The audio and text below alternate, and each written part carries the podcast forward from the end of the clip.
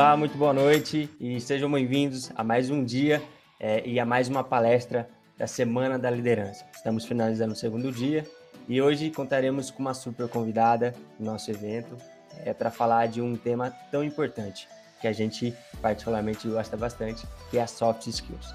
A nossa convidada de hoje, ela é formada em administração pela USP e também ela é mentora e voluntária em um programa chamado Sempre Fé e também dá aulas de soft skills. Além disso, mais de 20 anos de experiência em posições de liderança e também de gerente geral e diretora de vendas em empresas e companhias como a Nike, a Apple, a Microsoft. A Daphna é reconhecida por suas habilidades de liderança e gestão, e ela vai demonstrar tudo isso hoje para vocês.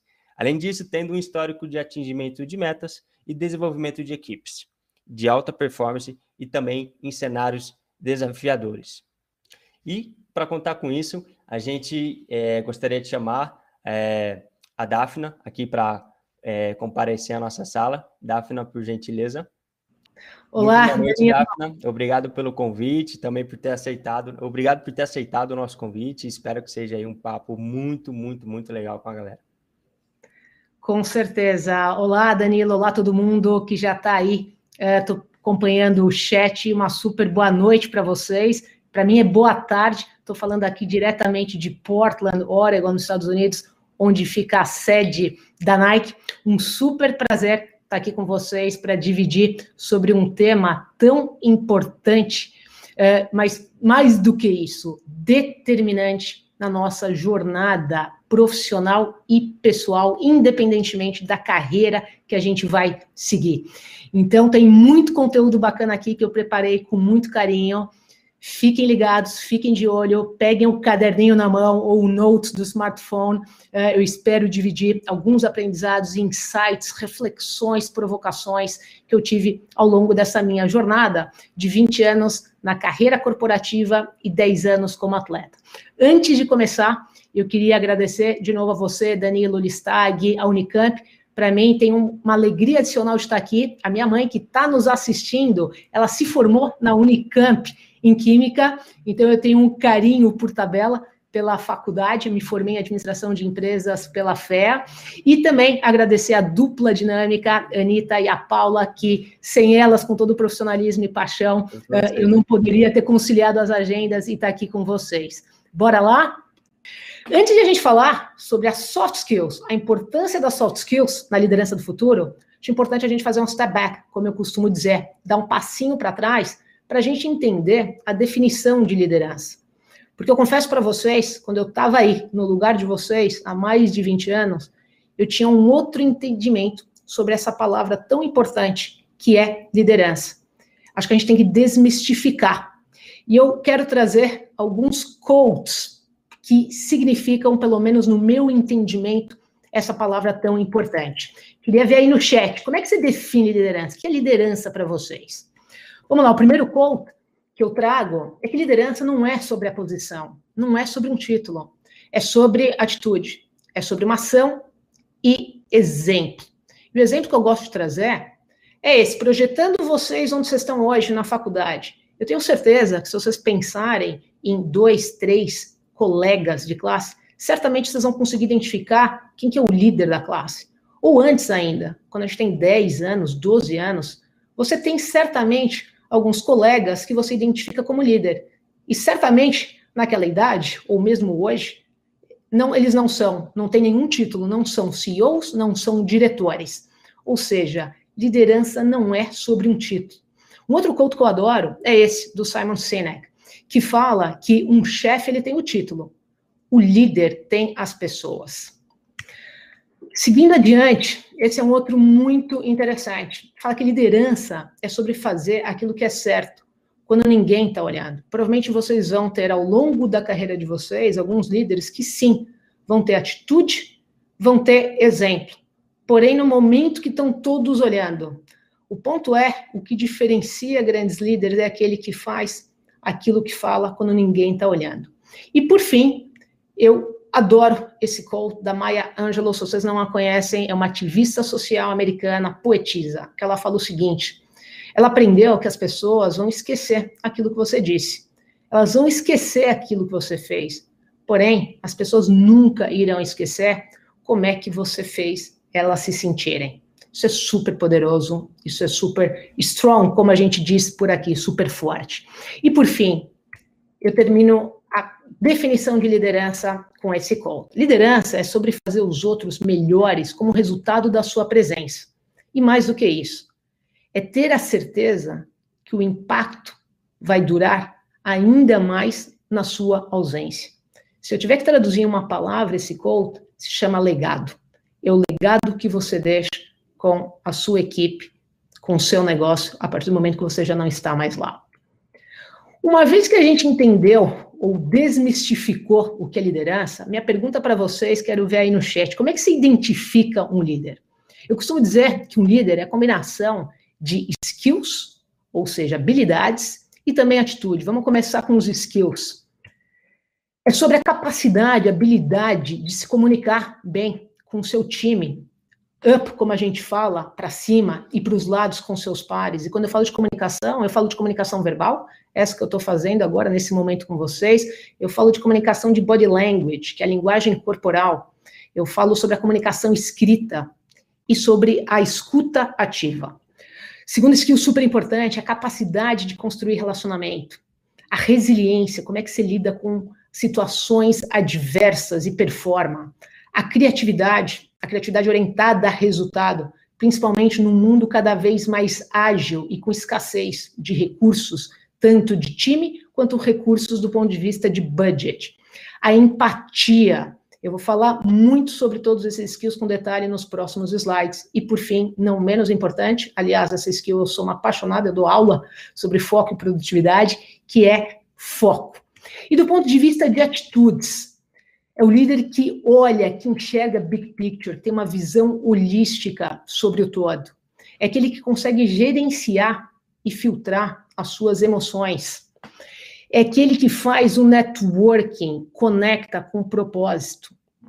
É aquele que encontra e é um mentor, ou seja, facilita e divide os seus aprendizados ao longo da sua carreira ele quer parte do time, e por fim, essa palavra que a gente tem escutado tanto, é aquele que abraça a diversidade. E quando eu falo diversidade, eu falo diversidade de gênero, diversidade racial, diversidade etária, diversidade interseccional.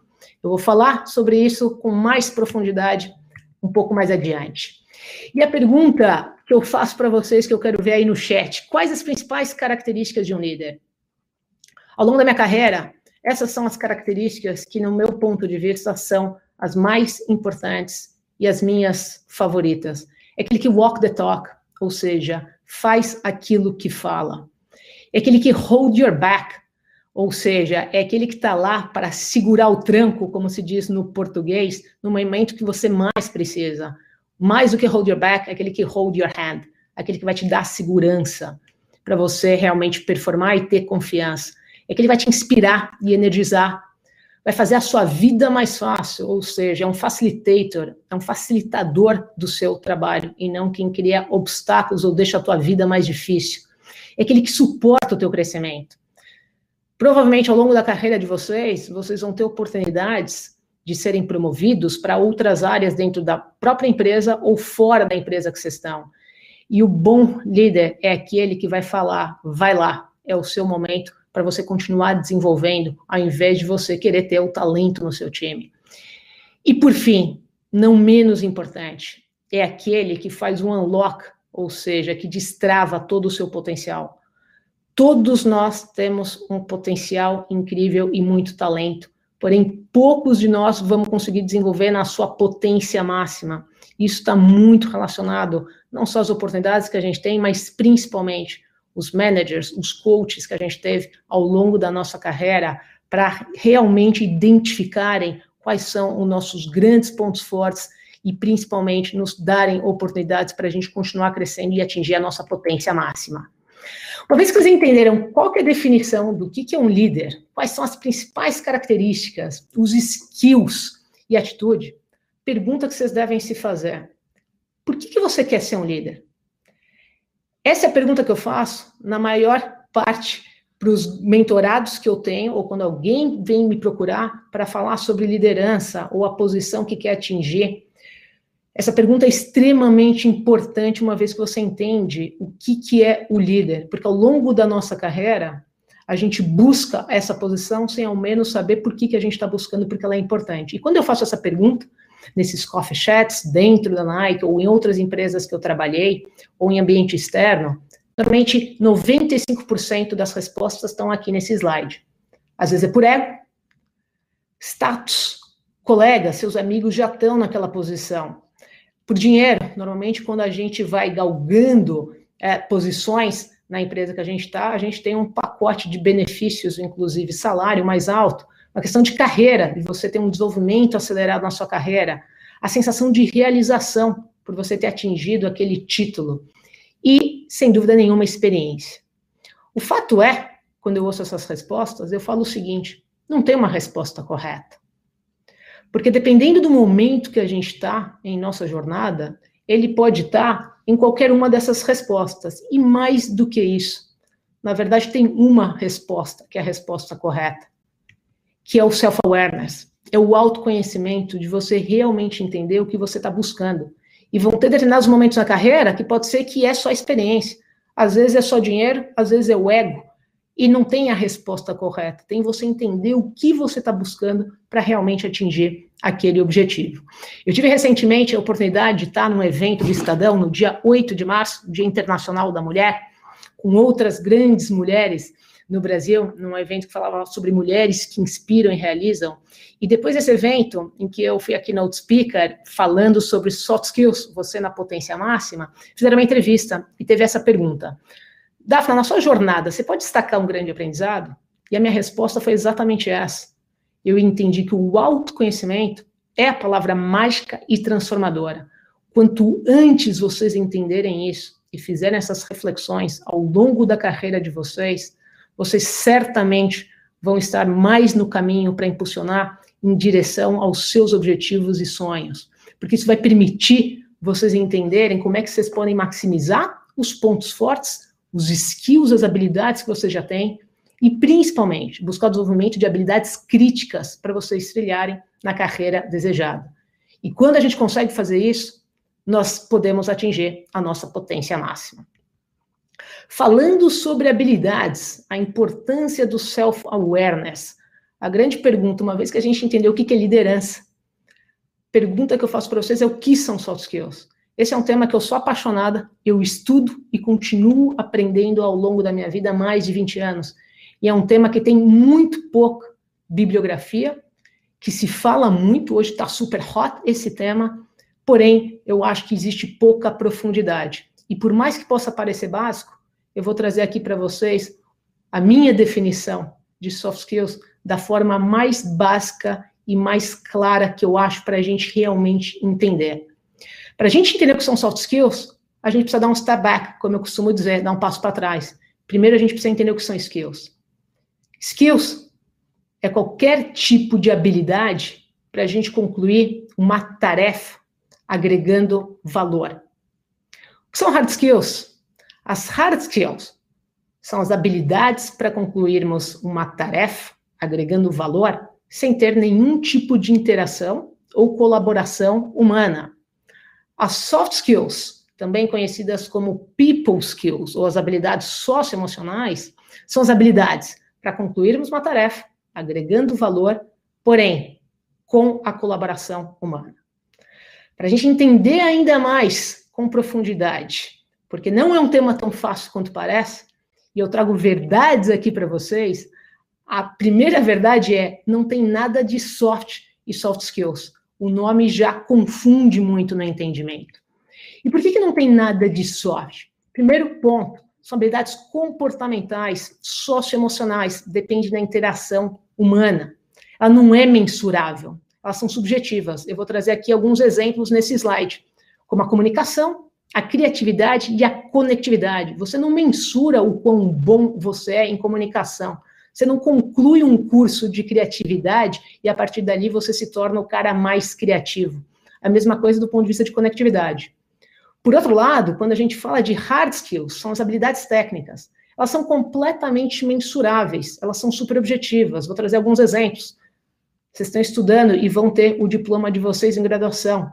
Check. Você tem um certificado que te autentica como capaz naquela hard skill, qualquer que seja a área que você está estudando.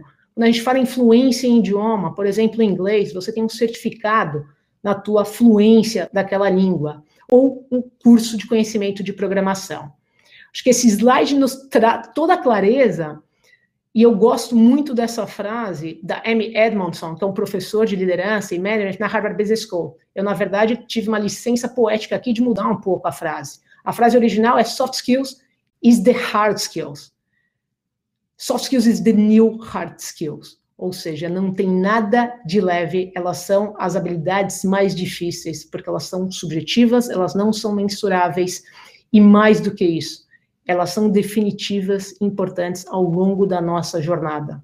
E eu vou trazer aqui para vocês por que, que elas são tão importantes. Tem um dado muito interessante da Page Personal Consultoria que fala o seguinte: 90% das promoções e demissões nas empresas acontecem justamente em função das soft skills por razões comportamentais. Um outro dado interessante da Harvard University Research diz que 85% do sucesso pessoal e de negócios resulta de soft skills. Opa! E aqui o meu ponto de vista, quando me perguntam na maior parte das sessões de mentoria ou quando eu estou num coffee chat, Dafna, mas o que é mais importante então? Eu devo focar nas soft skills? Eu costumo dizer o seguinte: a combinação de ambas te leva uma potência máxima. Quanto mais potente os seus soft skills, maior o resultado dos hard skills. Um exemplo simples que eu gosto de trazer, por exemplo, uma professora de inglês, ela pode ter todo o certificado de proficiência na língua inglesa, na licenciatura, porém, se ela não tiver, vou trazer um único exemplo de uma soft skill, que a gente vai falar daqui a pouco, que é comunicação. Se ela não tiver habilidade de criar o rapport com seus alunos, de ter uma comunicação clara, de forma que eles aprendam mais rápido ou entendam o conhecimento, quer seja de gramática, quer seja de listening. Se o body language dela não criar essa conexão emocional, se ela não tiver uma escuta ativa para realmente entender onde estão os obstáculos dos seus alunos. E quando a gente fala de inglês, a gente sabe que inglês certamente é um dos maiores obstáculos para a maioria das pessoas para aprender. Então, é extremamente importante ela ter esse conjunto de habilidades, e eu estou falando só de uma soft skill, para realmente ela ter mais potente ainda o resultado de todos os diplomas que ela teve ao longo da sua carreira para se tornar uma professora de inglês. Fazendo a conexão com a vida, eu costumo dizer que a nossa vida é como um livro. A cada dia nós temos a oportunidade de escrever uma nova página em branco e aprimorar nossas habilidades. O dia tem 24 horas. E eu costumo dizer que ao longo da minha carreira, a forma como eu fiz o approach do ponto de vista de desenvolver as minhas habilidades está dentro desse lifelong learning que a gente ouve tanto hoje. Ou seja, o desenvolvimento contínuo é o aprendizado contínuo. E aqui eu começo dividindo com vocês os três grandes capítulos do meu livro, onde eu fui aprimorando e desenvolvendo essas habilidades. O primeiro capítulo é My Foundation, é minha fundação, a minha jornada de atleta. Aqui a foto em PIB é, já revela um pouco da minha idade. Eu estou com a minha mãe, que sem dúvida nenhuma me acompanhou e me acompanhou nos momentos mais importantes da minha carreira, é, onde eu ganhei um título de tênis no início da minha carreira no Clube Hebraica, em São Paulo. É, o segundo capítulo é sobre a minha jornada executiva. Aqui uma foto super significativa no escritório da Nike no Brasil, quando eu estava no Brasil, na Semana Internacional do Dia da Mulher. Não sei se dá para ver nessa foto, a gente tem as atletas olímpicas, a Fabi, a Rafa do judô e todo o meu timaço de mulheres né, na Nike. E o terceiro capítulo que eu costumo dizer que está work in progress, está em construção, que é minha jornada internacional. Vamos aos capítulos. Bom, o primeiro capítulo é minha fundação, minha jornada esportiva, foram quase 10 anos. E sem dúvida nenhuma, eu sou apaixonada por esportes. O esportes é a melhor escola que a gente pode ter, principalmente no início da nossa carreira. Se eu puder destacar aqui, eu falo em três grandes aprendizados ao longo do esporte, e eu pratiquei todos os esportes. Aqui vocês têm fotos simbólicas. A primeira foto, pelo menos no meu canto esquerdo, é um diploma da Escolinha de Esportes da Olimpíada, que eu ganhei em primeiro lugar. Depois eu estou é, no judô, numa cerimônia de graduação de faixa. E a terceira foto é, onde, curiosamente, coincidentemente, participando de um campeonato de tênis que se chamava Copa Shalom Night.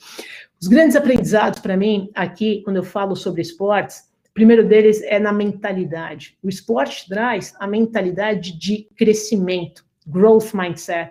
A cada dia você vai para a quadra, você vai para o tatame, querendo, buscando a sua melhor versão. E isso eu trouxe ao longo da minha jornada como executiva. Um outro ponto super importante que o esporte me trouxe diz respeito à atitude. Desde cedo eu aprendi que a vida não é feita só de vitórias. O esporte te ensina a lidar com a derrota, a lidar com a frustração da derrota. E mais do que isso, mais do que você entender que a vida não é só feita de vencer, é como que você tira os melhores aprendizados na derrota. É na derrota que eu entendi que é no momento de dor, onde é uma oportunidade que eu tenho de entender quais são meus gaps, por que, que eu perdi aquela partida, ou por que, que eu perdi de WO, no caso do judô, e aonde que eu tenho que aperfeiçoar o meu treino junto ao meu técnico. E o terceiro ponto que o esporte me trouxe, então eu falei da mentalidade, falei da atitude, e o terceiro é sobre valor. O esporte me ensinou, além de casa que vem de casa, a humildade. A importância de você reconhecer o adversário como igual a você, ou quando você perde como melhor do que você. Bom, feita essa introdução, eu começo aqui com as skills que eu fui aprendendo e desenvolvendo ao longo dos meus capítulos. A primeira delas, a disciplina. Eu costumo dizer que a disciplina é a mãe de, to de todas as soft skills, porque é a partir da disciplina que nós vamos aprimorar e desenvolver as novas e outras habilidades. A definição que eu mais gosto de disciplina é essa aqui que está na tela. Disciplina é sobre fazer o que deve ser feito mesmo que você não queira. As pessoas costumam confundir disciplina com motivação. Quem me acompanha nas minhas mídias sociais e vem eu treinando ou correndo, a pergunta que eu mais recebo, Daf, como é que você consegue estar sempre motivada e treinar todos os dias ou quase todos os dias? E eu falo o seguinte, vou contar um segredo. Eu não estou motivada todos os dias. Não existe isso, pessoal. A gente não acorda todo dia, ahá, motivado. O que existe é disciplina. Eu moro aqui em Portland, no inverno, treinar zero graus, a cinco graus para uma brasileira como eu, que amo o verão, não é algo que eu saio super motivada, mas a disciplina, com certeza, faz com que eu vá treinar, apesar da temperatura, das condições adversas. Eu gosto muito desse quote, uh, que para mim ele reforça ainda mais a importância da disciplina. A distância entre nossos sonhos e a realidade é chamado disciplina. Ou seja, para você atingir o seu sonho, a disciplina é um must-have, como a gente costuma dizer por aqui.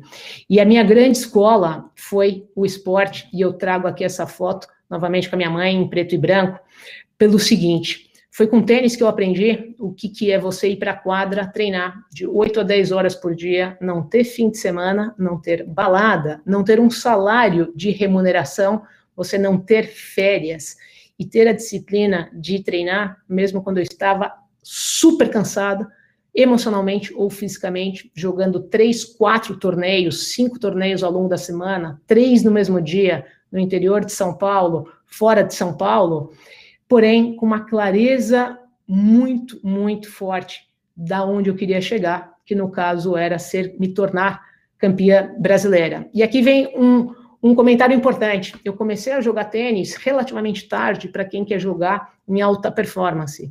Eu queria me tornar campeã brasileira, eu comecei jogando com 15 anos, eu não era nenhum super talento, mas teve algo que eu realmente tive ao longo da minha jornada, é o que a gente chama de hard work.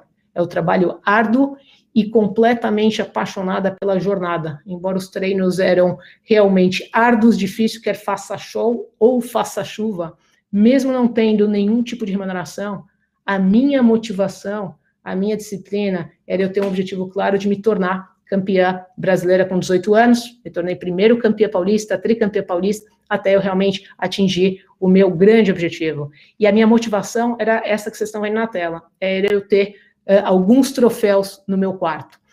A grande pergunta que me faz é a seguinte, Daf, entendi o que é disciplina, como é que eu faço para ter mais disciplina? E esse é o modelo mais didático que eu vou dividir com vocês dos meus aprendizados, do que eu chamo dos quatro R's. O primeiro R é você ter uma razão para aquilo. Acabei de dividir a minha razão, que era me tornar campeã brasileira e ter troféus no meu quarto. Simples como isso. A segunda é repetição, é a rotina. qualquer que seja o objetivo que você está buscando, quer seja você se tornar um campeão no esporte, quer seja você galgar uma posição na sua profissão, quer seja você começar a fazer um esporte, quer seja você emagrecer. Terceiro R é a responsabilidade com aquele objetivo que você se colocou. E o quarto R, que é a recompensa, que é o que eu chamo da cenourinha. A minha cenourinha era o meu troféu no meu quarto. Segunda soft skill super importante é foco. O foco é sobre a capacidade de você distinguir as muitas coisas triviais das poucas essenciais. E tem essa frase que eu adoro, do Steve Jobs, onde eu tive a felicidade de trabalhar na Apple no Brasil por quatro anos, que diz o seguinte: foco, as pessoas acham que é sobre você dizer sim. Foco é sobre dizer não. Porque apenas dizendo não, você pode concentrar naquilo que mais importa. Porém, não é fácil. A gente tem alguns desafios, principalmente no mundo midiático que a gente vive hoje. O primeiro deles é o excesso de pressão social, principalmente para quem é latino como nós. O brasileiro, por natureza, nós somos legais, a gente fala sim para tudo. Qualquer convite que a gente recebe de trabalho, você sai dando sim. Qualquer convite que você recebe de happy hour, você fala sim. Existe uma pressão social em você não comparecer quer seja num aniversário ou numa reunião de trabalho. Segundo desafio, nós temos muitas opções para nos distrair. Está aí todos esses apps e mídias sociais. Terceiro desafio é o que a gente chama de FOMO em inglês, é o Fear of Missing Out, é o receio em você ficar de fora e perder algo. E o quarto desafio é a ideia que devemos e ter de fazer tudo. E aqui eu começo dividindo uma dica para quem me acompanha, sabe que eu sou uma apaixonada por livros. Esse é um dos melhores livros é, que eu li recentemente no que diz respeito a como ter mais foco, que é o essencialismo do Greg McConnell. Eu vou trazer aqui um pouco do que tem é, de conteúdo nesse livro e dos meus aprendizados. Como ter mais foco, então, dado que ele é essencial na nossa carreira para a gente atingir o máximo de resultado. Ele traz o seguinte conceito: sobre o mindset do não essencialista e do essencialista.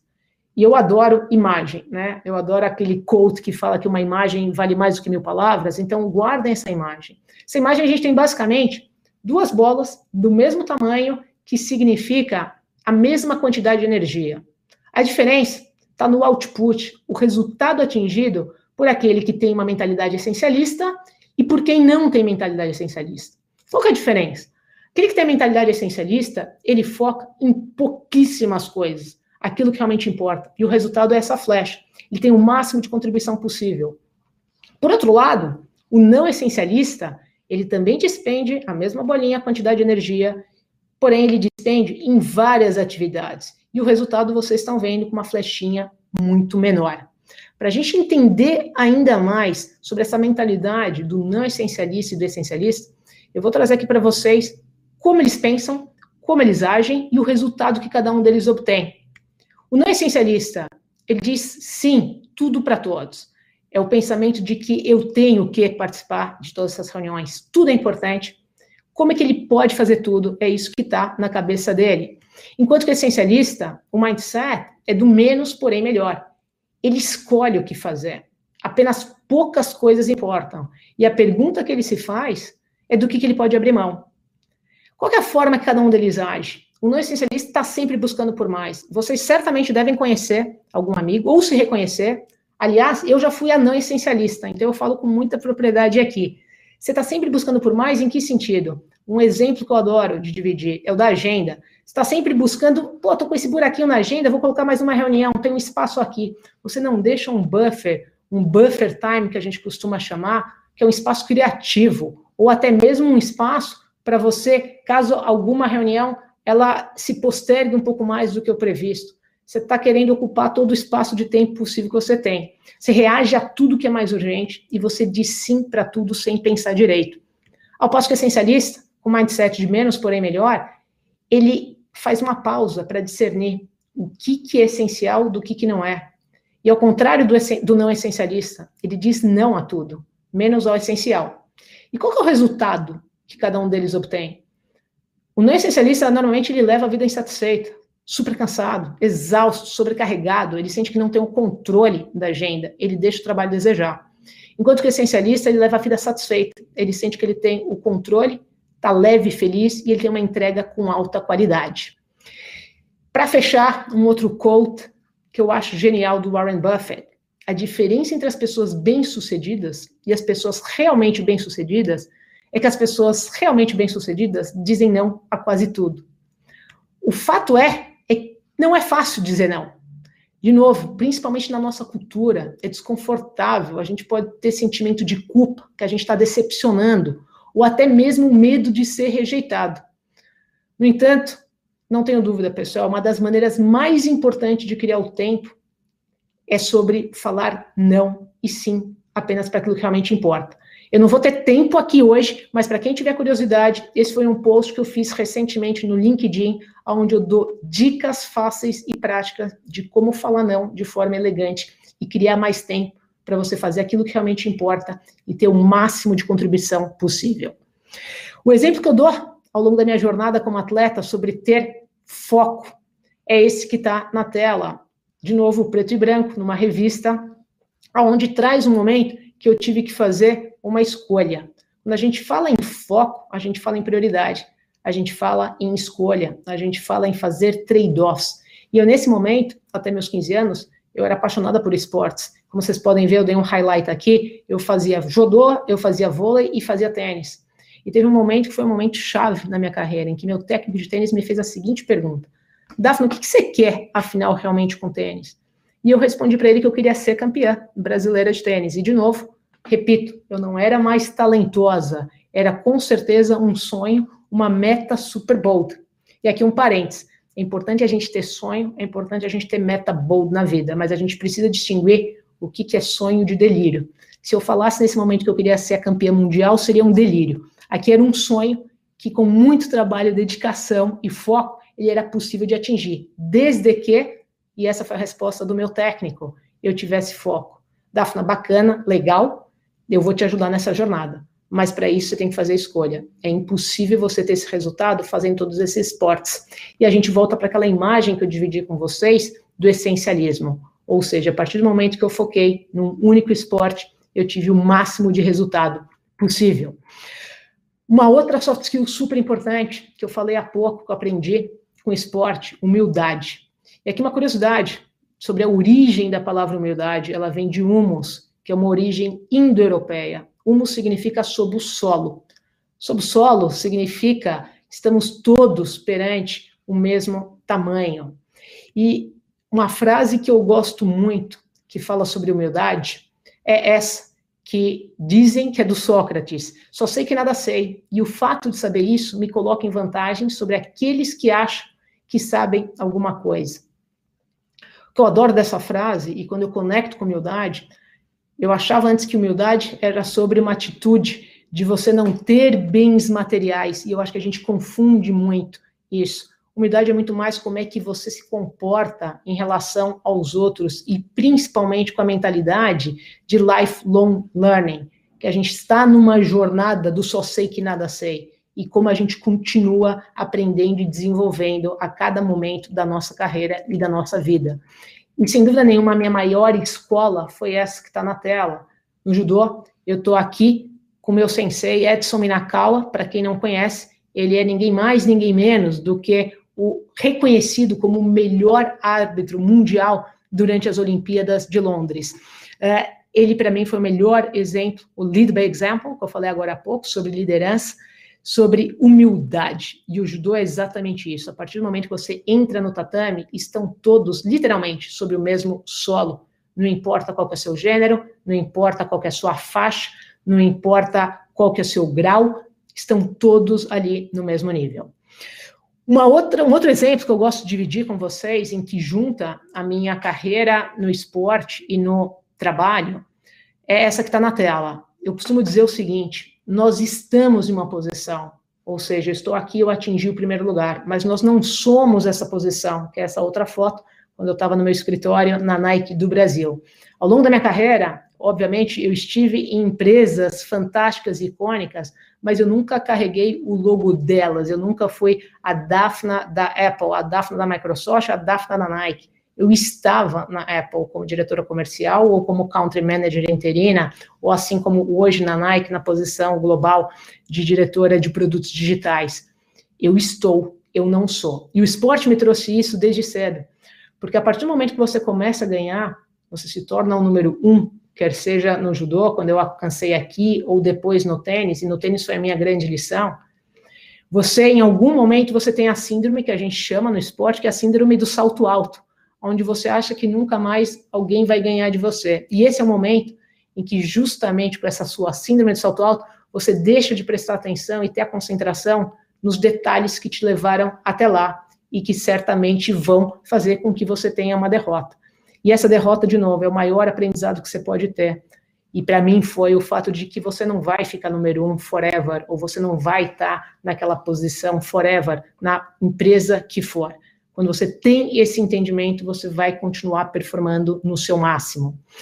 Indo para meu segundo capítulo, onde foram basicamente 20 anos, dessas três grandes empresas onde eu passei a maior parte do tempo, começando com a Microsoft, foram oito anos no meu path, na minha carreira de vendas, onde foi a minha grande escola do que eu costumo dizer, de entender o que é uma venda transacional, de uma venda relacional, ou seja, venda orientada a preço, de uma venda orientada a relacionamento, a valor agregado no produto.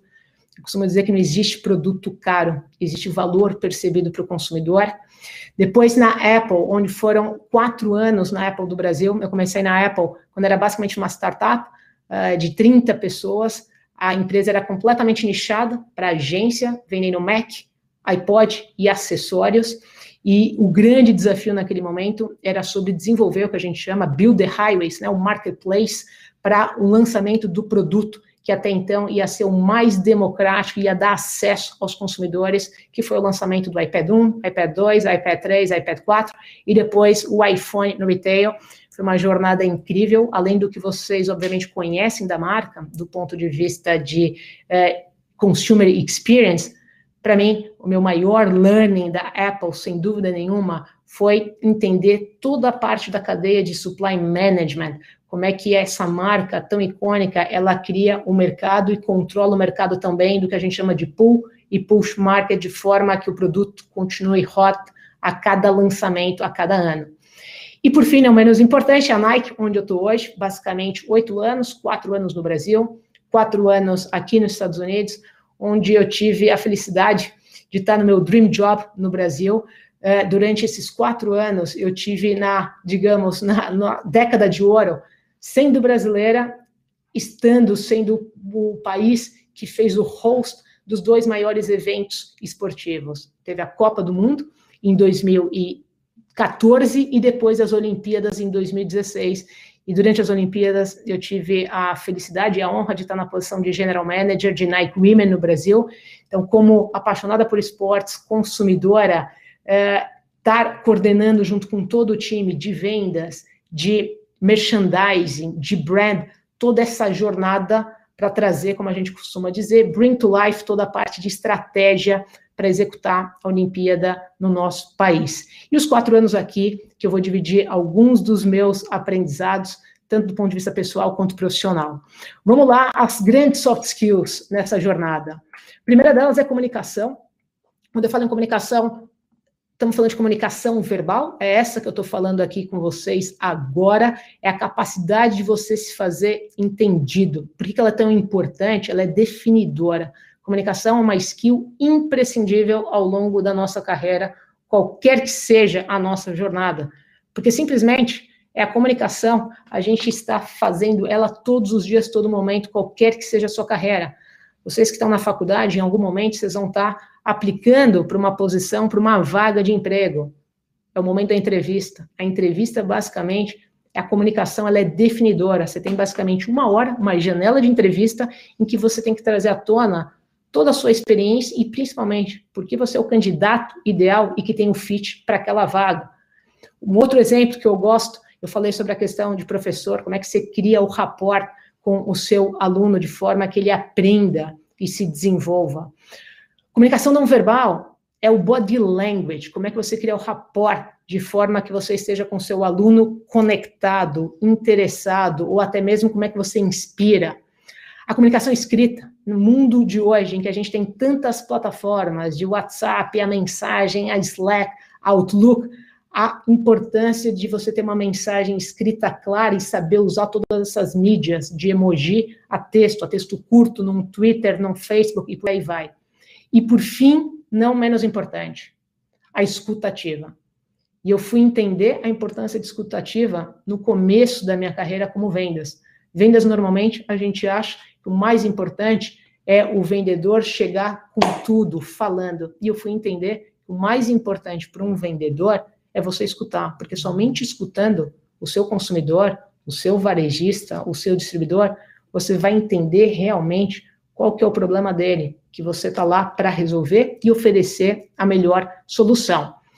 E eu quero dar um destaque aqui para a escutativa, principalmente no momento que a gente está hoje, super polarizado de ideias, políticas e por aí vai, de divergências. Eu não tenho dúvida que hoje um dos maiores desafios na comunicação é o fato de nós estarmos ouvindo e não escutarmos. Ou seja, a gente escuta apenas aquilo que a gente quer ouvir. A gente não ouve mais para entender, a gente ouve para responder. Eu garanto para vocês, pessoal, quanto mais vocês desenvolverem essa musculatura de escutativa, vou dar algumas dicas aqui para vocês. A escutativa não se trata apenas de você ficar em silêncio.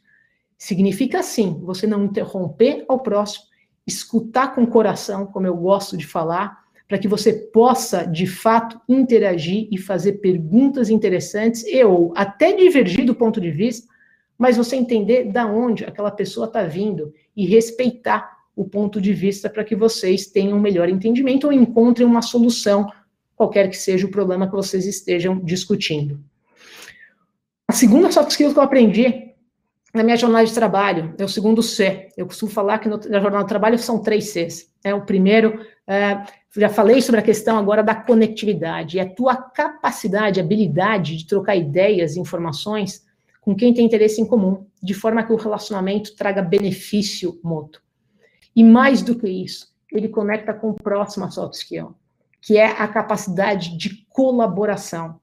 No mundo cada vez mais interdependente, em que a gente trabalha com cada vez menos silos e cross-funcional nas organizações, a colaboração, saber trabalhar em equipe é, sem dúvida nenhuma, um grande diferencial.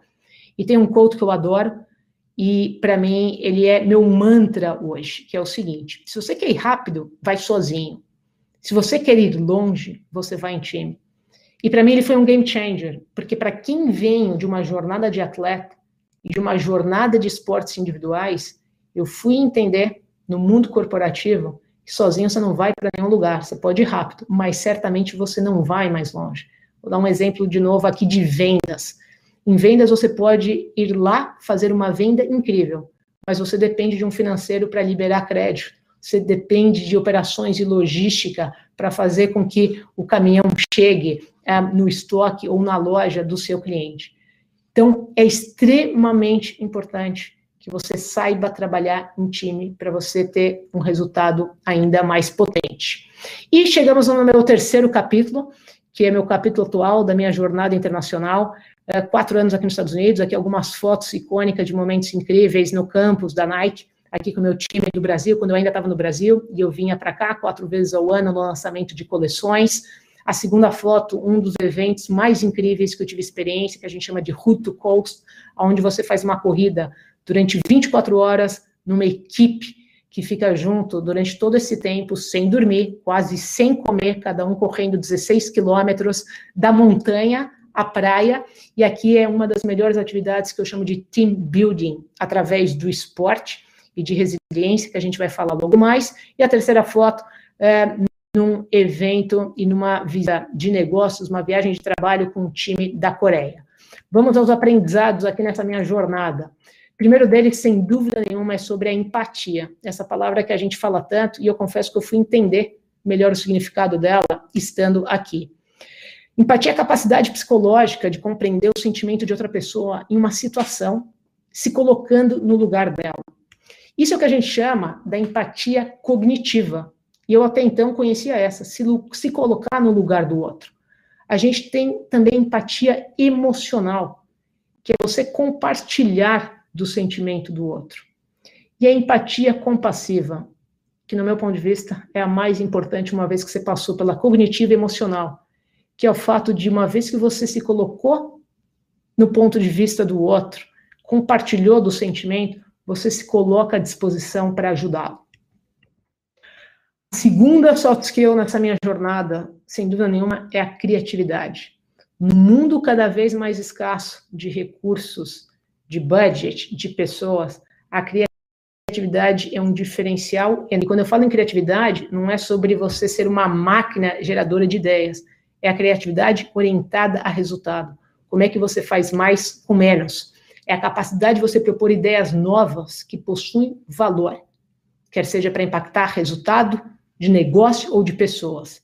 E esse é um quote que também é meu mantra, e eu garanto para vocês a minha melhor, quando uh, o Danilo falou no começo sobre atingir resultado em situações desafiadoras, a minha criatividade ela vai na potência máxima quanto mais escasso eu estou no ambiente. Esse Couto fala exatamente sobre isso. A escassez é a mãe da criatividade. A gente também pode entender como a necessidade é a mãe da criatividade. E eu trago aqui um exemplo do meu avatar jogando tênis. Quando eu estava nas quadras, e eu já dividi com vocês que eu não era mais talentosa, e o fato de eu ter 15 anos, eu tive que desenvolver, num curto espaço de tempo, outras habilidades do que a minha técnica. As meninas começam a jogar tênis, do ponto de vista competitivo, com 6 anos. Então, eu certamente não teria tempo suficiente para desenvolver as minhas variações técnicas de golpe. Porém, eu tinha uma única oportunidade, dada essa minha escassez de golpes, que era eu desenvolver a parte estratégica. Como é que eu ia fazer um jogo muito mais estratégico, entendendo, estudando quais eram os pontos fortes e ponto forte dela. O que para uma menina de 14, 15 anos que quer chegar numa quadra só batendo com força, certamente seria uma vantagem competitiva. Uma outra musculatura ou skill que eu desenvolvi aqui, e certamente é uma palavra que vocês devem estar ouvindo bastante, é sobre resiliência. Resiliência é a capacidade de a gente lidar com situações adversas, superar pressões, fracassos e reagir positivamente sem entrar em conflito psicológico ou emocional. E sem dúvida nenhuma, esse é um ano para minha geração, ou as gerações antes de mim, ou uma depois, que a gente viveu uma das situações mais adversas, com uma pandemia nunca vista antes e com um nível de incerteza muito alto. E eu trago aqui um quote como referência de uma das maiores atletas, no meu ponto de vista, dentro e fora da quadra, que é Serena Williams, que ela diz o seguinte: o maior crescimento que ela teve ao longo da carreira não se deu através das vitórias, mas nas derrotas. E sem dúvida nenhuma o esporte traz isso. Normalmente, quando a gente ganha, quando a gente está nesse mood de vencer na quadra ou na carreira, você vai sendo promovido, dificilmente você faz uma pausa para refletir o que está funcionando bem, ou como é que você pode melhorar. Você está no mood de celebrar as suas vitórias. Porém, é na derrota, e o esporte traz isso, que você tem a oportunidade de, com dor, porque sim, é no desafio, é na dor que você faz a pausa para refletir quais são seus gaps e oportunidade de desenvolvimento. E sem dúvida nenhuma, meu grande role model, como costuma dizer, quando me perguntam, Daphna, quem é a sua inspiração quando você fala em resiliência. É a minha avó, que vocês estão vendo aqui uh, nessa foto, uh, 93 anos. Minha avó veio da Segunda Guerra Mundial, ela passou fome, ela chegou no Brasil, só para encurtar a história, com três filhas, sem saber falar português. Minha avó fala sete línguas, e quando ninguém sabia, ela certamente não teve aula de soft skill, ela não teve aula de empreendedorismo, e ela se tornou uma super empreendedora. E mais do que isso, esse sorriso que vocês veem aqui nessa foto é o sorriso que minha avó sempre esteve, qualquer que seja o momento da vida dela, e para mim é uma grande inspiração. E quando eu estou nos meus momentos de dificuldades, é, eu lembro pelo que minha avó passou. Né? Eu acho que na vida é importante a gente ter perspectiva, mesmo nos momentos de dores, porque a dor a gente não mede, cada um tem a sua mas quando a gente coloca em perspectiva, certamente nos ajuda a passar melhor por esses momentos. Eu trago também dois momentos é, da minha trajetória, é, pós, já quando eu estava trabalhando na Nike, o que está no meu canto direito foi a Nike Women Victory Tour, onde eu tive a felicidade, estando na posição de General Manager de Nike Women, da Nike no Brasil, trazer esse evento que esteve nas principais capitais do mundo, que é a meia maratona, que foi no Rio de Janeiro. Imagina Rio de Janeiro, 30 graus, literalmente, onde no meu 18º quilômetro eu tive cãibra, então a resiliência, lidar com situação adversa para poder concluir essa prova, e depois aqui eu estou no balde de gelo, feliz comemorando. E a outra foto uh, foi na maratona de Chicago, onde eu completei 42 quilômetros, e foi uma das provas mais desafiadoras da minha vida, foi a primeira maratona onde eu tive muito pouco tempo para me preparar, não recomendo, foram quatro meses, e eu antes só tinha corrido uma meia maratona, mas era um ano muito importante, era um ano que eu completava 42 anos, e essa maratona foi exatamente no dia do meu aniversário. E, obviamente, eu tive todas as situações que vocês podem imaginar numa prova como essa, eh, principalmente a cãibra, eh, e a resiliência foi fundamental para conseguir completar. A grande pergunta é como ser mais resiliente? Eu trago aqui de uma forma didática os quatro As. O primeiro A é tua capacidade de adaptabilidade, é de você não criar resistência ao momento desafiador que você está. Vou dar um exemplo prático e simples, pessoal. Quando eu vim para Portland, eu que amo o verão do Brasil, eu vim para uma temperatura que por maior parte do tempo é o frio. É tua capacidade de você não ser resistente e se adaptar para você performar melhor. O segundo A é sobre aprimorar, é esse mindset que eu falei agora há pouco, de desenvolvimento e aprendizado contínuo. O terceiro A é o aprender, estar aberto sempre a aprender e se tornar a sua melhor versão. E o quarto A, eu gostaria de ter aprendido no início da minha carreira, teria sido muito mais fácil, que é a tua capacidade de buscar apoio na sua rede de contatos, pedir ajuda. Uma outra skill super importante é o mindfulness, essa palavra em inglês bonita, que eu também tive, tinha um outro entendimento. De uma forma simples, mindfulness é a capacidade de concentrar nas experiências, atividades e sensações do presente. Teve um artigo recente do professor de Wharton, o Adam Grant, psicólogo, que saiu na Folha de São Paulo também, é, que fala sobre o momento que nós estamos vivendo hoje. Ele deu um nome para esse mal-estar que o Covid e todas as consequências e impactos uh, nós tivemos, que ele chama de definhamento, que é um estado de saúde mental, que é um vazio entre a depressão e o que ele chama de florescimento, ou seja, é a ausência de bem-estar. E o que acontece nesse estado, que eu imagino que a maioria de nós passou por algum momento nessa jornada de Covid, a gente não tá, a gente não funciona na nossa plena capacidade. E é super importante a gente primeiro identificar essa emoção, reconhecer para que a gente possa sim ter um plano de recovery, mas ele começa sem dúvida nenhuma com reconhecimento dessa emoção. E eu conecto de volta para mindfulness. Mindfulness para mim é sobre você estar conectado no momento presente, porque o passado, uma das maiores doenças uh, do nosso século, quando eu converso com psicólogo ou headhunters, é a depressão. A depressão está conectada com as nossas frustrações do passado. E eu costumo dizer que o passado já aconteceu. A gente não pode mais mudar. O máximo que a gente pode fazer do, do passado é a gente aprender e como é que a gente faz diferente com aquilo que a gente quer mudar. E a outra doença do século é sobre o futuro, que a gente sofre com ansiedade. E eu costumo dizer que o futuro, ele não aconteceu. O futuro é um resultado do que nós estamos fazendo hoje. E o mindfulness, eu achava tinha essa visão, essa imagem que vocês estão vendo aí na tela, do yoga. E eu entendi que para mim o yoga não funcionava tão bem, embora eu recentemente eu estive na posição de diretora de training, o yoga faz parte para a Ásia Pacífica e América Latina, mas não era ali que conectava com o meu presente. E aqui eu divido com vocês como que eu encontrei o meu mindfulness quer seja quando eu estou com contato com a natureza, com cachoeira, ou quando eu estou fazendo uma atividade física, quando eu estou correndo, ou quando fazendo um HIIT, né, o High Intensity Training, quando eu estou lendo, quando eu estou escutando uma música. Então, aqui o importante, eu volto para aquela palavrinha mágica e transformadora, que é o autoconhecimento. É a gente entender qual o momento que você está mais conectado com você mesmo, com o momento presente.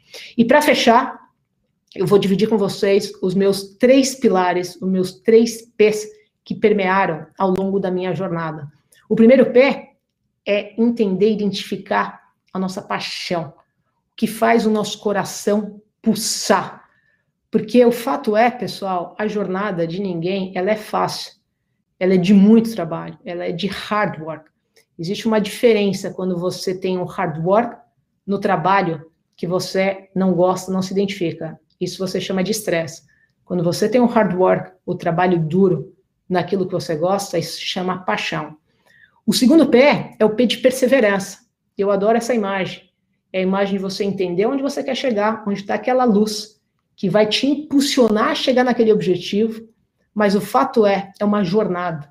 Não existe atalho na vida. E essa jornada, apesar da escada ser essa linha crescente, a vida não é uma linha crescente. Pessoal, tem alguns momentos, e eu tive vários momentos na minha carreira, que eu fiz move lateral, ou que eu tive que dar step back para eu entender como é que eu ia desenvolver melhor uma determinada skill, uma determinada habilidade para me levar para onde eu queria. A vida, ela é a vida real, não está na mídia social e que parece que tudo dá certo e flui numa jornada crescente. A vida é um roller coaster de emoções, de up and downs. E aquele que vai mais ter sucesso para atingir essa luzinha, o objetivo, é aquele que melhor consegue gerenciar esses up and downs que fazem parte da nossa vida. E o terceiro pé é o P de propósito. Uma vez que a gente entende aquilo que a gente é apaixonado, que você ama fazer, o que o mundo precisa para você servir melhor, o que de preferência te pagariam para fazer, que você faz bem e reconhecem você como faz bem, você tem um propósito e a combinação desses três P's te ajudam a atingir a sua potência máxima. E uma grande pergunta que eu recebo, e eu mesmo, quando eu estava aí na cadeira, no lugar de vocês, eu me perguntava, mas esse propósito? Não tenho a menor ideia. E eu vou dividir com vocês esse quote que está aqui na tela, que é o seguinte: se você não sabe ainda qual é o teu propósito, pessoal, tá tudo bem. Ninguém precisa se desesperar ou ficar ansioso. Até porque, para você entender seu propósito, você primeiro tem uma jornada, você precisa entender o que você faz bem. As pessoas precisam te reconhecer com aquilo que você faz bem. Então, você precisa primeiro entender e descobrir aquilo que você é apaixonado. E quando você entende e descobre aquilo que faz teu coração pulsar, certamente isso vai te direcionar para o teu propósito. E para fechar, por último, não menos importante, não espere ver a mudança, seja você a própria mudança daquilo que você quer ser. Essa é a mensagem final que conecta com o comércio a importância de você ter o domínio, o pulso, o controle da sua carreira. Não delegue a sua carreira. Você é o próprio CEO da sua carreira, da sua vida e responsável pelas escolhas e decisões que você vai ter ao longo dos próximos anos. O futuro começa agora. Obrigada, pessoal. Espero que vocês tenham curtido e tenha trazido alguns insights e reflexões e provocações. Eu termino aqui, eu acho que a gente vai para o Q&A. É isso, Danilo? Vamos lá, então. O pessoal estava bem animado, ficaram sem palavras com sua apresentação, Daphne. Então, a gente tem um sistema de votação aqui e a pergunta mais votada foi a seguinte. Fiquei admirada com sua trajetória. Você poderia dar algumas dicas para como eu consigo identificar se eu estou me tornando uma boa líder do futuro, no sentido de estar desenvolvendo minhas soft skills? Excelente pergunta. Quem fez essa pergunta? É, tá como anônima aqui, ela não colocou o nome. Tá bom, é. anônimo, parabéns, pergunta excelente. A minha resposta é como que eu aprendi. Eu aprendi escutando. Eu falei sobre a escuta ativa. Eu acho que melhor pode dar esse feedback para a gente. Eu tive a oportunidade de trabalhar em empresas que a gente tem. A maioria dessas grandes empresas tem o que a gente chama de performance review ao longo do ano onde a gente tem a revisão de performance, e eu não só aproveitei esses momentos, que uma vez por ano, mas eu sempre aproveitei todos os momentos para escutar o feedback do meu time, para escutar o feedback dos meus managers, de como eu estava performando, o que, que eu precisava desenvolver, quais eram os meus pontos fortes, quais eram meus pontos fracos, principalmente em relação ao meu próximo objetivo. Essa é uma dica. A outra, pessoal, vocês que estão começando a carreira, ou que não tem oportunidade de estar ainda nessas grandes empresas que oferecem essas ferramentas, se vocês derem uma gugada, vocês certamente vão descobrir uma série de testes, alguns são gratuitos, outros são pagos, através de uma pesquisa, normalmente são 15 minutos, uma série de perguntas, aonde você identifica quais são os seus pontos de strengths, quais são os seus pontos fortes. Então, essa é uma outra dica. E a terceira dica, principalmente para quem está começando a carreira, para você identificar quais são seus pontos fortes. Pergunta para os seus amigos, pergunta para a tua família, o que, que, eles acham que você faz bem? O que, que eles acham que faz mal? Igor, super importante. Não significa que você vai aceitar tudo, significa que você vai escutar tudo. e a partir daí entender o que, que faz sentido para você. Espero ter ajudado na resposta. É, com certeza, que legal. É, acho que faz todo sentido essa sua resposta, porque aqui na Liestag, mesmo no contexto de, de, ser uma organização, organização estudantil, a gente consegue aplicar esse esquema de feedback e com certeza é uma coisa que agrega muito para todo mundo que faz parte e trará resultados mais para frente, né? Exatamente. Então...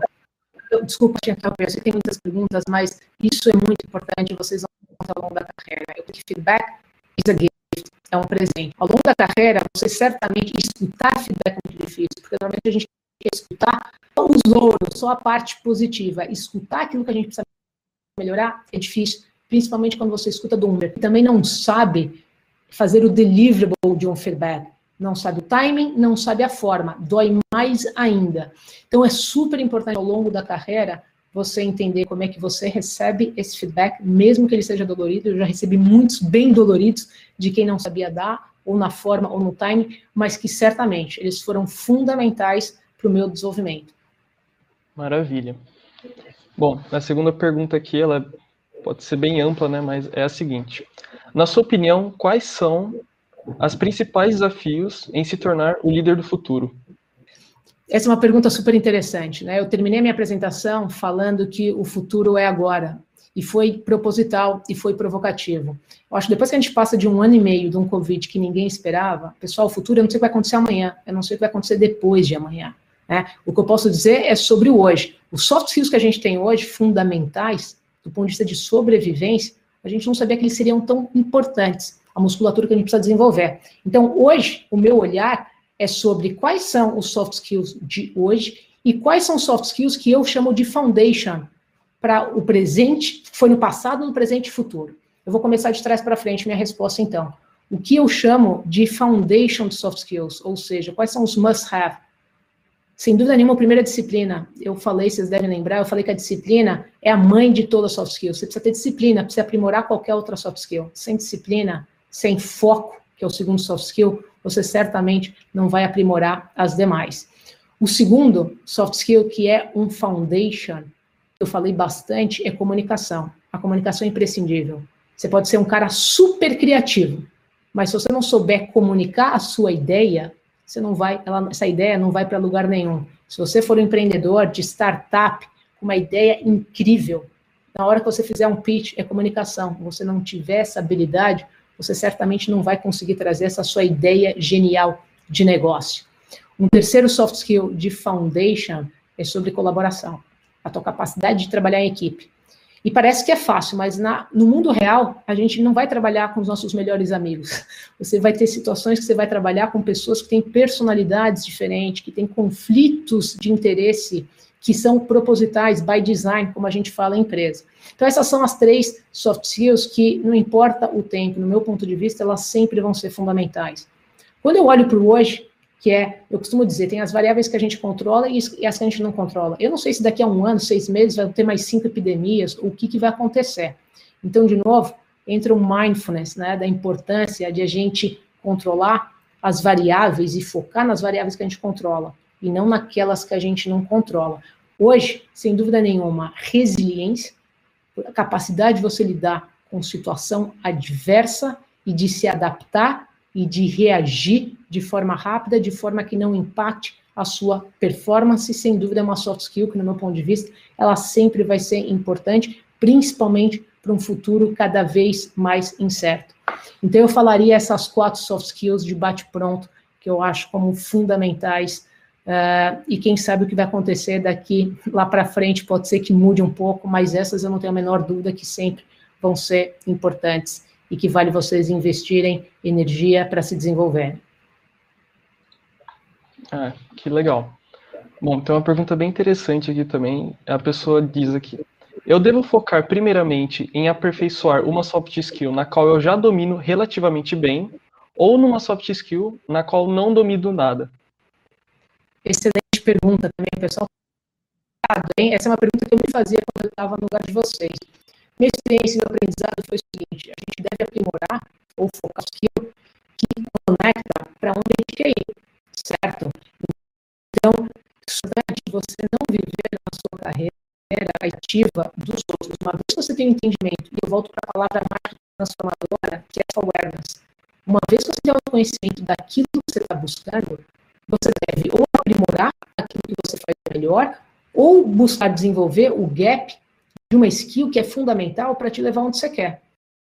E a melhor forma de fazer isso é, um, primeiro, o autoconhecimento. Ou dois, você conversar com o seu manager, né? Você pedir feedback. Como é que você vê quais são as skills que eu preciso desenvolver para eu estar tá aqui ou para eu performar melhor o meu trabalho? E aí sim eu investiria meu tempo ali. Isso é uma parte da minha resposta. A outra parte, pessoal, é que soft skill, eu costumo dizer que soft skill school é tão apaixonante pelo seguinte: soft skill, você não faz um certificado, não é porque vocês dividiram ou assistiram aqui comigo, ou leram 10 livros sobre soft skills, vocês estão check, vocês já sabem tudo de comunicação, etc. Soft skill é uma jornada de desenvolvimento e aprendizado contínuo. Soft skill é o melhor exemplo de lifelong learning. A gente está sempre desenvolvendo. Eu já tinha uma musculatura, uma skill de resiliência como atleta, de saber lidar com derrota e me transformar na minha melhor versão. Aí você faz um fast forward, depois de 25 anos, eu me encontro num Covid, em que eu tive que desenvolver outras musculaturas para performar, porque eu tive as mesmas dificuldades que vocês, guardadas as devidas proporções. Então, é um lifelong learning. Depende do momento que você está, por isso a importância do self-awareness, de você usar sua rede, você pedir feedback para você entender naquele momento qual a soft skill que faz mais sentido para você. Perfeito. Então, pessoal, todo mundo treinando aí seu autoconhecimento para poder fazer a leitura de, do que precisa ser melhorado, né, em, em certos momentos da vida. E Lucas, e assim, e perguntar, perguntar para sua rede quais são, como eles te enxergam, você entender, se você não tiver ferramenta de 360 graus de feedback, você entender no olhar dos outros, até porque numa empresa, por exemplo, você é avaliado pelo seu manager e você tem avaliação dos seus pares ou avaliação do seu time. É a partir dali que você vai ter a retroalimentação daquilo que você realmente faz bem, daquilo que é um gap, para você galgar para uma outra posição que você está interessado. Legal. Então, pessoal, manda aí no chat do YouTube para a gente ver é, quais são as soft skills que vocês acham que precisa melhorar aí na, no desenvolvimento pessoal de vocês, tá? A gente vai ler aqui com carinho. Bom, é, tem um relato interessante aqui, ó. Adorei as dicas que você deu sobre a disciplina. Sempre fui muito focada, mas após a pandemia, não sair de casa me fez muito mal não estou conseguindo focar direito nos meus trabalhos. Você teria alguma dica para manter o foco e disciplina nesse novo cenário?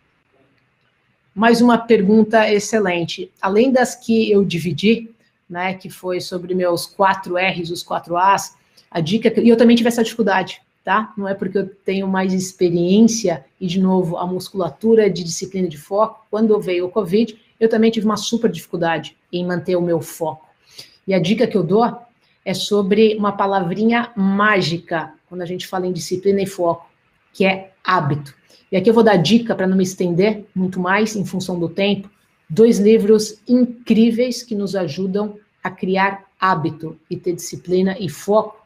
E quando a gente fala em disciplina e foco, é importante, fundamental a gente ter rotina e entender como é que a gente cria um espaço para rotina. Então, o primeiro livro é sobre o poder do hábito, do Charles Duhigg, é um livro mais denso, mais robusto, mas ele explica toda a parte neurológica de como é que você cria um hábito que você quer ter, ou você interrompe um hábito ruim, negativo, que você não quer ter mais. Esse é um livro. Um outro livro menos denso, super rápido, que fala sobre como ter uh, mais disciplina, foco e criar hábito, é o jeito Harvard de ser feliz. Então, é uma leitura muito mais rápida, e que eu espero que te ajude. Mas a palavra mágica é rotina, hábito, e sem dúvida nenhuma, pessoal, é com dor, é no desafio. Para a gente realmente ter foco e a disciplina, é sair da zona de conforto. É muito mais gostoso eu estar de manhã uh, no sofá ou dormir mais tempo na minha cama quando está no inverno do que eu sair 5 horas da manhã com zero graus para correr. É, porém, é criar a disciplina e o hábito para que isso realmente se torne uma atividade mais fácil. É uma curiosidade, vocês vão ler isso uh, no livro do Jeito Harvard de Ser Feliz. O fato, por que é tão difícil né, a gente ter o foco ou criar o hábito para as coisas que realmente são importantes? Porque é muito mais fácil a gente ficar assistindo um seriado no Netflix do que a gente sair para correr. Por que, é mais fácil você pedir uma comida uh, no delivery, num app, do que você cozinhar em casa? Porque o nosso cérebro, do ponto de vista evolutivo, ele foi criado, desenvolvido para ele buscar as áreas que oferecem menor resistência. Então, normalmente ele vai fazer aquilo que exige menos. É muito mais fácil você dar dois cliques no teu aplicativo e você ter comida em casa do que você cozinhar. E aí, no jeito Harvard de ser feliz, ele fala de uma técnica dos 20 segundos, que é a técnica, estou aqui já adiantando um pouco de dica para vocês do livro, que é a técnica dos 20 segundos, nesse exemplo do aplicativo, que é o seguinte, é, ao invés de você pegar e você tem que criar uma resistência para você não se tornar tão fácil esse hábito de você clicar no aplicativo. Seria você desinstalar o aplicativo, por exemplo, seria você tirar aquelas senhas que facilitam a entrada mais rápida e, ao mesmo tempo, como é que você diminui a resistência para o outro hábito. Então, um, você tem que criar resistência, você tem que pôr caminhos. O caminho é você tira o aplicativo, que vai dar aquela dorzinha que você não quer tirar, mas a partir do momento que você tira, você está morrendo de fome e tem que configurar tudo de novo. E por outro lado, é você começar a criar o hábito de você já ter na geladeira a comida, de você já antes já ter picado aquela salada que dá preguiça na hora que você está com fome. E por aí vai, só para trazer exemplo mais prático para você. Legal, Daphne. É, próxima pergunta aqui ela é mais relacionada ao seu lado esportivo. Então a pessoa perguntou aqui: qual o maior ensinamento que o esporte te trouxe e que você aplica hoje em sua liderança? Foram todos que eu dividi aqui, sem dúvida nenhuma, o foco, o entendimento que para eu ter o máximo de contribuição, o máximo de resultado na minha carreira profissional, eh, não dá para fazer tudo. Ou melhor, dá para fazer tudo, mas não dá para você ser o melhor fazendo tudo.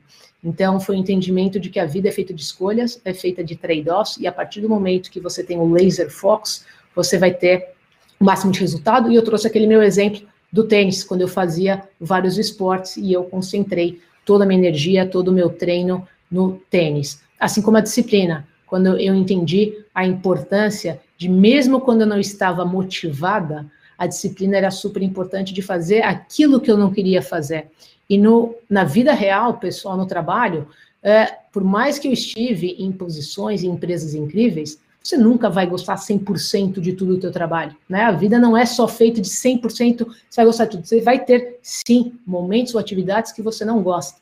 E a importância de você lidar. Eu não gostava, por exemplo, de jogar numa determinada quadra de tênis, ou não gostava de jogar com frio, você tem que se adaptar. Então, trazendo alguns exemplos de esporte, mas eu podia ficar numa live só falando sobre os ensinamentos do esporte para a vida corporativa. Perfeito. E agora para enfim, chegando na última pergunta, é, a pessoa diz o seguinte: é, qual foi o seu maior obstáculo ao liderar, né? Ao estar nesses cargos de liderança? E qual foi o obstáculo pessoal ou em relação à equipe que você estava inserido? Qual foi a maior dificuldade? Tanto liderando equipes, mas também fazendo parte né, de uma equipe. O mais difícil é difícil responder, porque eu costumo dizer o seguinte: é naquele momento presente, hoje, quando eu olho para trás, aquilo já não é mais difícil, porque justamente eu desenvolvi a musculatura. Mas eu vou trazer alguns exemplos que eu acho que possa, pode ajudar é, vocês. É, Para mim, uma das minhas primeiras dificuldades, eu lembro, liderando um time, é quando eu liderei um time que todos eram 100% mais velhos do que eu. Né? Então, é sobre você ter a confiança e o reconhecimento do time, não tendo é, aquela bagagem do time que você tem. Então, como é que eu criaria, digamos assim, uma credibilidade, principalmente o que a gente chama de trust com essa equipe, para realmente eles terem a confiança que, apesar de eu ter pouca idade, ou menos do que eles, ou como a gente costuma dizer, principalmente em vendas, menos quilometragem rodada, eu estava capacitada para não só entregar o resultado, mas principalmente ajudá-los também no seu desenvolvimento profissional. E um segundo exemplo que eu acho que é interessante de trazer, é, para trazer uma ótica mais para o mundo atual, é você liderar uma equipe no mundo Covid, né? Você liderar uma equipe no mundo virtual. Ele é muito mais complexo, ele é muito mais desafiador por N motivos. Um, porque a gente interage através dessa tela. Nós somos brasileiros, a gente é muito do contato físico e faz toda a diferença na comunicação, o que eu chamo de olho no olho. É, você tem uma comunicação muito mais efetiva e de realmente criar uma conexão autêntica e genuína com a tua equipe. Então, essa, sem dúvida, foi uma das minhas grandes dificuldades. E a outra dividindo com você, dificuldade física. Eu, o fato de estar 10 horas, 8 horas por dia em Zoom call, eu tive fotofobia, né? E uma enxaqueca muito forte pelo fato é, de estar com essa conexão através de telas. É, bom, é, muito obrigado, Dafna, por, por, responder todas essas perguntas e, além de responder, né, ter trazido toda essa história, todos esses capítulos incríveis é, e ter toda essa repartição e, e principalmente conexão, né, de para mostrar que apenas não são habilidades soltas ou skills soltas, que elas podem ser aplicadas na nossa vida em diversas situações, diversos cases, né? Então, assim, tudo que você trouxe realmente agregou bastante a todo mundo que esteve aqui hoje conosco. Então, gostaria de agradecer em nome da Elestag tudo isso que você trouxe, todos esses ensinamentos, aprendizados, que eu tenho certeza que cada um aqui soube absorver muito bem. Então, mais uma vez, muito obrigado. Obrigada a você, Danilo, Lucas, foi um prazer estar aqui com vocês. E se eu puder deixar uma última mensagem, dentre tantos é, que eu dividi com vocês, e eu acho tão importante nesse momento é, da carreira de vocês e estando com esse desafio do Covid, eu falei dos três P's, certo? Da paixão, da perseverança e propósito. vou colocar um quarto P para vocês, que é paciência. Vocês vêm de uma geração completamente diferente da minha, que tudo acontece numa velocidade muito rápida. E a expectativa de vocês também é que os resultados apareçam rápido. E lembrem dessa palavra-chave. Pessoal, nada acontece de uma forma super rápida. Tenham paciência. Vocês vão ter momentos na vida de vocês que vocês vão ter muitos desafios e vocês vão ter aquela vontade de desistir, porque é muito aspas, fácil. Não, vou sair desse emprego, eu vou para cá, vou para colar, porque vocês têm muitas oportunidades. Né? Eu vim de uma geração que eram poucas oportunidades. Então, se de um lado é muito bacana vocês terem acesso a tantas informações, por outro, e que as coisas acontecem muito rápido, eu falo para vocês, hold on, né? Eu falo para meu time, hold your horse, tenham paciência. É no desafio, é na dor que a gente tem maior oportunidade de aprender. Isso não significa que você vai estar com dor e vai ter, enfim, algum tipo é, de problema emocional. Você vai saber quando que isso é desafio ou quando isso é realmente uma dor que pode ter um impacto emocional. Então, tenham paciência, não existe atalho, é uma jornada, e uma vez que você tem paixão, essa jornada vai se tornar muito mais prazerosa. Mas é uma jornada, nada acontece overnight na nossa carreira. Perfeito, perfeito. E como toda jornada tem um momento de início e também o fim, mas o que importa realmente é, são os momentos, né? Aquilo que você vive em cada etapa dela e principalmente cada aprendizado que você tem dela. E com, com certeza a paciência é uma skill aí difícil realmente de, de aplicar, mas que realmente é muito necessária.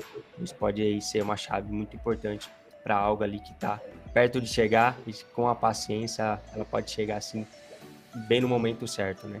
Agradeço a Dafna pelo, por ter aceitado o nosso convite para essa conversa, esse papo.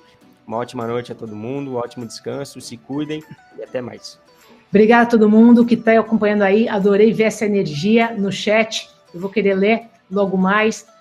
Pessoal, cuidem-se, sucesso na carreira de vocês e lembrem-se, todo mundo tem um talento incrível. Então foquem naquilo que realmente move vocês para o sonho de vocês.